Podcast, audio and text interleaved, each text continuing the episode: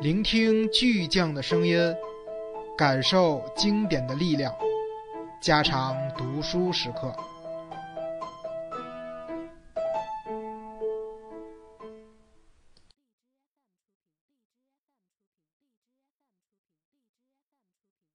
当托马斯还是个孩子的时候，他很喜欢儒勒·凡尔纳的一本很有名的小说，叫做《两年假期》。的确，两年是假期的极限，而他都快擦了三年的玻璃了。这几个星期里，他感到开始有些体力不支，还发现性欲丝毫没有丧失，只需发挥力量的极限就可以占有女人。一天，他想给下午安排一个幽会。但像有时会发生的那样，没有一个女朋友给他回电话。这个下午有可能要独自一人过了，他对此深感失望。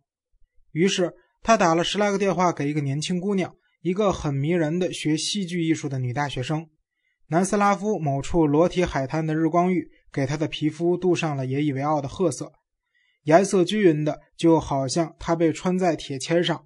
在精密的机动烧烤装置上慢慢的旋转烤过。每到一个商场干活，他都给他打一个电话，但纯属徒劳。快四点的时候，他刚干完一圈活，要回办公室交回签过的工单，忽然听到一个陌生女人在布拉格市中心的一条街上喊他。他朝托马斯说：“大夫，您都藏到哪里去了？我连您的影子都看不到了。”托马斯竭力回想，在哪儿跟他见过面？是他以前的一个病人吗？看他的样子，好像他们曾是很亲密的朋友。他支吾着跟他搭话，不让他看出来他没有认出他来。可脑子里已经开始打主意，怎么才能说服他陪他到朋友的寓所去？房子的钥匙可一直都在他口袋里。突然，对方的一句话让他终于想起了这个女人是谁，就是那个有着出众的褐色皮肤。学戏剧艺术的女大学生，那个他找了一整天的女人，这件不如意的事让他觉得有趣，也让他害怕。他累了，不仅仅是身体上，也是精神上。两年的假期不能再无限延长了。没有手术台的假期，也是没有特蕾莎的假期。他们整日都不见面，到了星期天总算在一起了，充满了性欲，却彼此疏远。比如。托马斯从苏黎世回来的那个晚上，他们像走了好长一段路，才摸索着开始互相抚摸、接吻。性爱带给他们快乐，却丝毫不能给他们带来安慰。特蕾莎不再像以前那样叫喊，高潮的时候，她脸部的扭曲仿佛在表达着她的痛苦和一种奇怪的失神。他们只有在晚上沉沉入睡的时候，才温柔地融为一体。他们的手一直牵在一起，这时。特蕾莎忘记了把他们隔开的鸿沟，但这些夜晚既没给托马斯保护关心他的时间，也没有给他保护关心他的方法。早晨，当托马斯看到特蕾莎的时候，他的心常常一阵紧缩，为她而站立。他的脸上带着愁容和病态。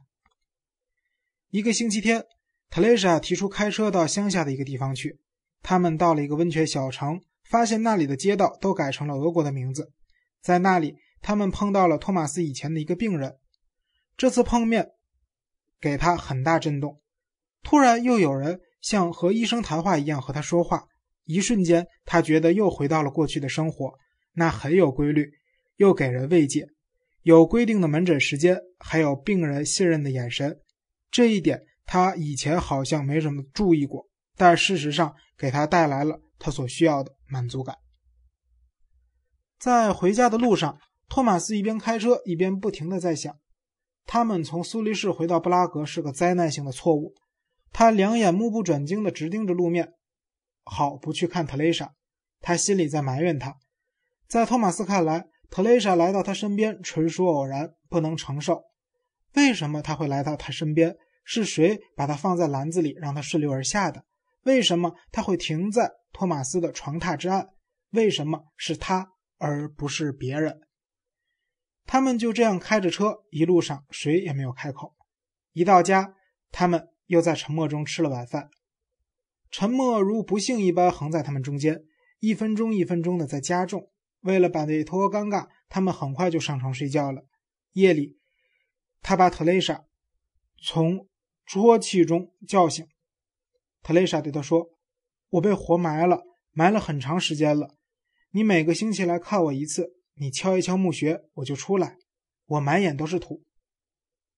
你说你什么也看不见，然后你就帮我擦掉眼里的土。我回答你说，不管怎么样，我都看不见了。我的眼睛变成了两个洞。然后你就离开了。很久，我知道你和另一个女人在一起。很多个星期过去了，你一直都没有回来。”我一点都睡不着，因为我害怕错过你回来的时候。一天，你终于回来了，你敲了敲墓穴，可是我等了整整一个月都没有睡觉，筋疲力尽，连爬出来的力气都快没有了。当我终于爬出地面，你一副很失望的样子。你说我的脸色很不好，我知道我让你扫兴。我的双颊凹陷，动作又生硬又不连贯。为了请求你的原谅，我对你说：“原谅我吧。”我这段时间一直都没睡觉。你用一种让人宽心的声音说：“瞧，你应该休息，你应该休一个月的假。”但听起来却不那么真实。我知道你说的假期意味着什么。我知道你想要整整一个月不见我，因为你要和别的女人在一起。你走了，我又掉进坟墓的底层。我知道，为了不要错过你，我还是会一个月不睡。一个月后你回来的时候。我会变得更丑，你会更加的失望。托马斯再没听过比这更令人心碎的话了。他把特蕾莎紧紧地拥在怀里，感到她的身体在颤抖。他觉得自己再没有力量来承担对他的爱了。地球可能因炸弹的爆炸而晃动，祖国每天都可能被新的入侵者洗劫，小区的居民都可能被一个个。给行刑队带走，要他承受这一切，也许还更容易，只是他自己不敢承认罢了。但仅仅是特蕾莎的一个梦所带来的悲哀，他就已经难以忍受了。他回到了他刚才向他讲述的梦境里去。他看到自己在特蕾莎的面前，他抚摸着她的面颊，小心翼翼的，他几乎都没有觉察到，他为特蕾莎拂去眼眶里的泥土。然后他听他说出这句最让人心碎的话：“不管怎么样，我都看不见了，我的眼睛变成了两个洞。”他的心一阵紧缩，他觉得自己简直要心肌梗死了。特蕾莎又睡了，可托马斯却难以入眠。他想象着特蕾莎已经死了，他死了，在做可怕的梦。可因为他死了，托马斯不能把他叫醒。是的，这就是死亡。特蕾莎睡着了，他做着残酷的梦。他却不能叫醒他。自俄军占领托马斯的国家五年来，布拉格发生了很大的变化。托马斯在街上遇到的再也不是原来的那些人了。他一半的朋友都移民走了，留下来的人当中也有一半都死了。这个事实是任何一个历史学家都不会记录下来的。俄军占领后的几年是葬礼的年代，死亡从未如此频繁过。我不仅仅是指像杨普罗恰兹卡那样被追逼而死的人。广播每天都在播杨普罗恰兹卡的私人谈话录音。十五天后，他就住了院。在他身体里，无疑已小心潜伏了一段时间的癌细胞，像玫瑰开放一样扩散开来。手术在警方的监视下进行。当他们确认这个小说家已经没救了，也就对他失去了兴趣，让他死在了妻子的怀里。但死亡。也降临到了那些没有直接承受迫害的人身上，绝望绝住了整个国家，控制并压垮了一个个肉体，一直渗透到了灵魂。一些人拼命的在逃避当权者的宠幸，当权者想以荣誉困住他们，强迫他们在公开场合露面，不离新当权者的左右。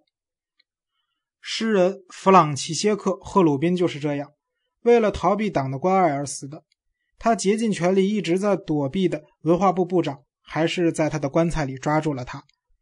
他在墓地发表关于诗人如何热爱苏联的一番演讲。也许他这样大放厥词是为了唤醒世人。然而，世界是如此丑陋，没有人愿意起死回生。托马斯到火化馆去参加一个被逐出大学和科学院的著名生物学家的葬礼。为了防止葬礼变成集会，讣告上。禁止写明时间，直到最后一分钟，亲属才被告知死者将在早晨六点半火化。进入火化馆，托马斯简直不能理解所看到的事情。大厅被照得好像电影拍摄场一样。他惊奇地看了看周围，发现大厅的三个角都装上了摄像机。不，这不是电视台在录像，而是警方在拍葬礼的情况，以确认参加葬礼的都是什么人。过世的学长的一个老同事，现在还是科学院的院士，斗胆在棺木前讲了几句话，但他万万没有想到，他就这样成了电影明星。仪式结束后，大家与死者家属一一握手。托马斯看到在大厅的一角有一小队人，其中他认出了那个体型高大的驼背记者。这些人个个无所畏惧，